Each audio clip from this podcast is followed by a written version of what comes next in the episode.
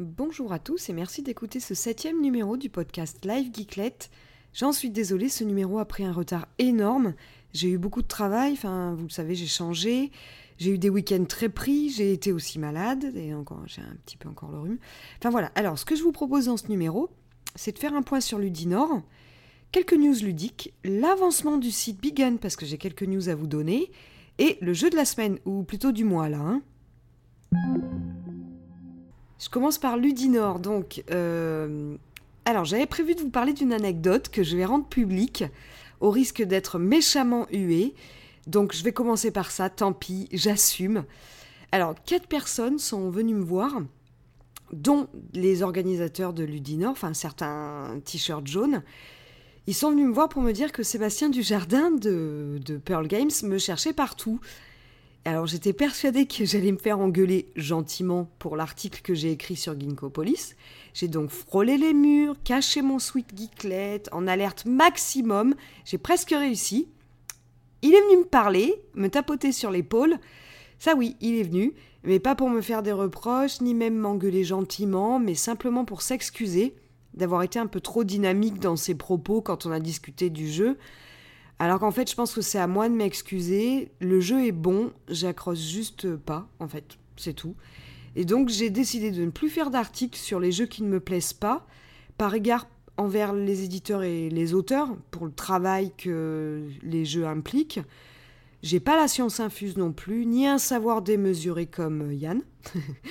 donc, je préfère développer, faire connaître les jeux auxquels je joue et les jeux que j'aime. Alors, Sébastien, Mille excuses, je crois que je te dois une bière. Et surtout que c'est grâce à toi que j'ai eu des photos sympas de nos amis belges. Donc euh, voilà, désolé. je continue toujours sur Ludinor. Donc j'ai rédigé mon article de bilan, je pense que vous l'avez lu. Et j'aurai malheureusement pas le temps de faire un article par jeu. Je vais tenter, mais franchement, c'est pas évident. Donc je vais quand même parler sur le podcast de quelques jeux qui m'ont plu. Euh, bah oui, bah pas de ceux qui m'ont pas plu, parce que là je vais me contredire.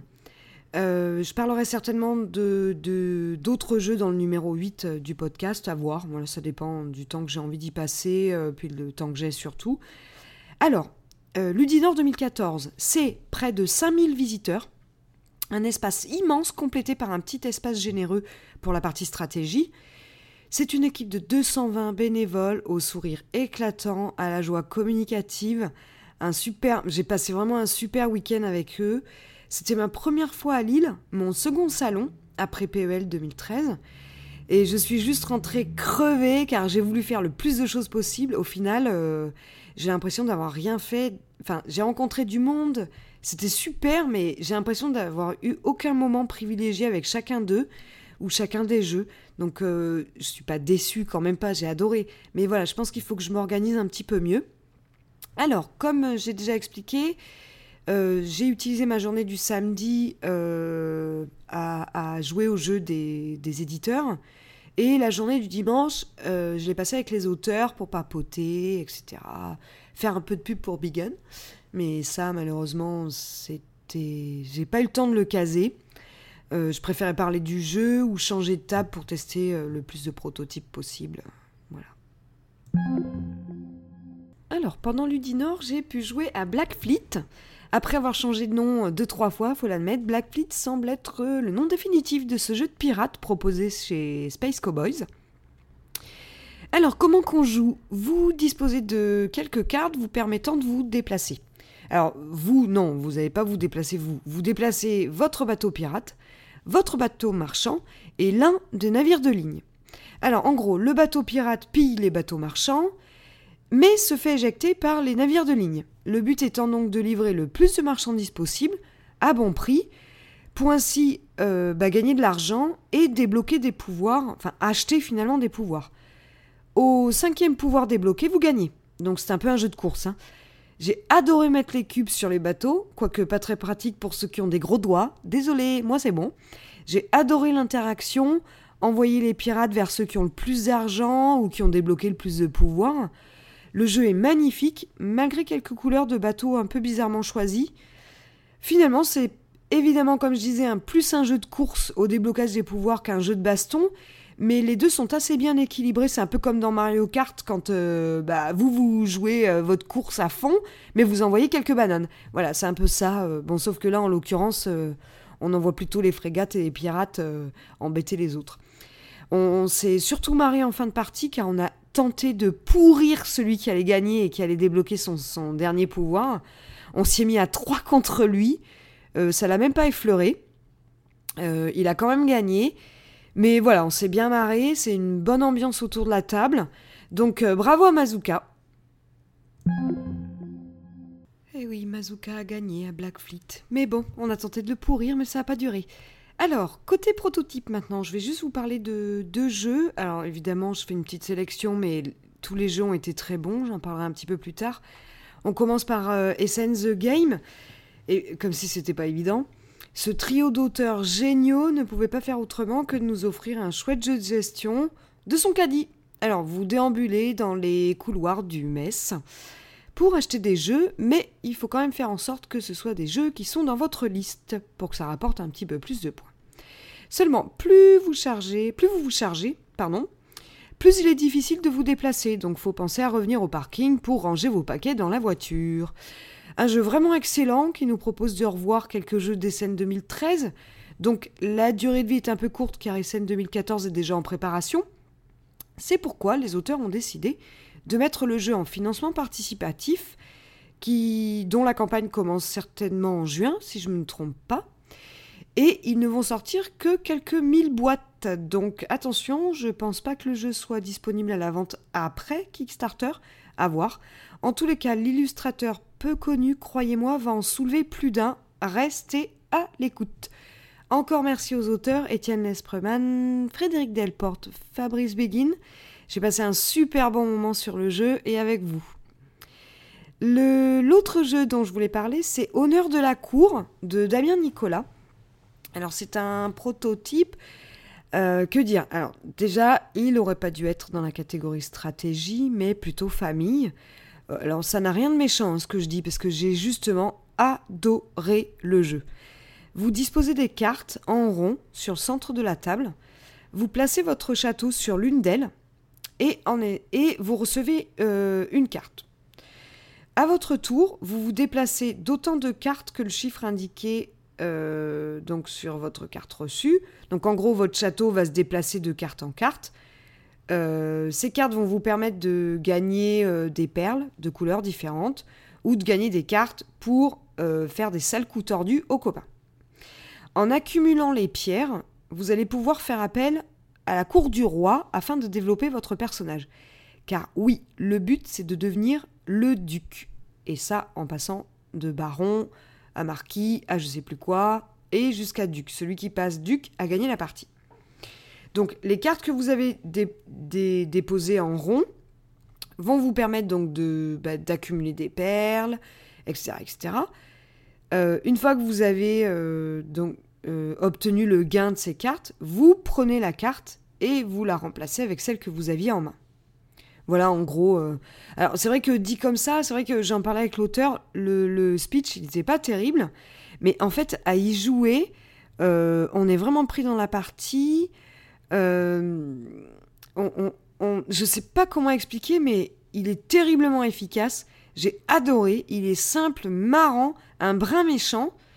Alors, il lui manque quelques difficultés pour être un jeu de stratégie, euh, on va dire, digne de ce nom. Mais je me suis éclatée. L'idée est sympa, la partie elle est rapide, en une demi-heure à peu près. On a envie d'y rejouer et ça c'est un point énorme. Donc voilà, Damien Nicolas, je sais que tu as créé ta page Facebook, donc euh, je vais la mettre sur le blog pour que tout le monde euh, ait connaissance de ta page Facebook.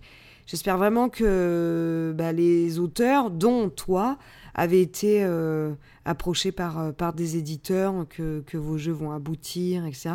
Il y avait vraiment du lourd. J'ai beaucoup aimé euh, rencontrer les auteurs sur le salon. Ils sont venus me solliciter pour jouer à leur jeu. La sélection des prototypes était vraiment bonne. Il y avait vraiment du lourd cette année. Bon, ok, j'étais pas aux années précédentes, mais quand même, tous les jeux avaient leur place.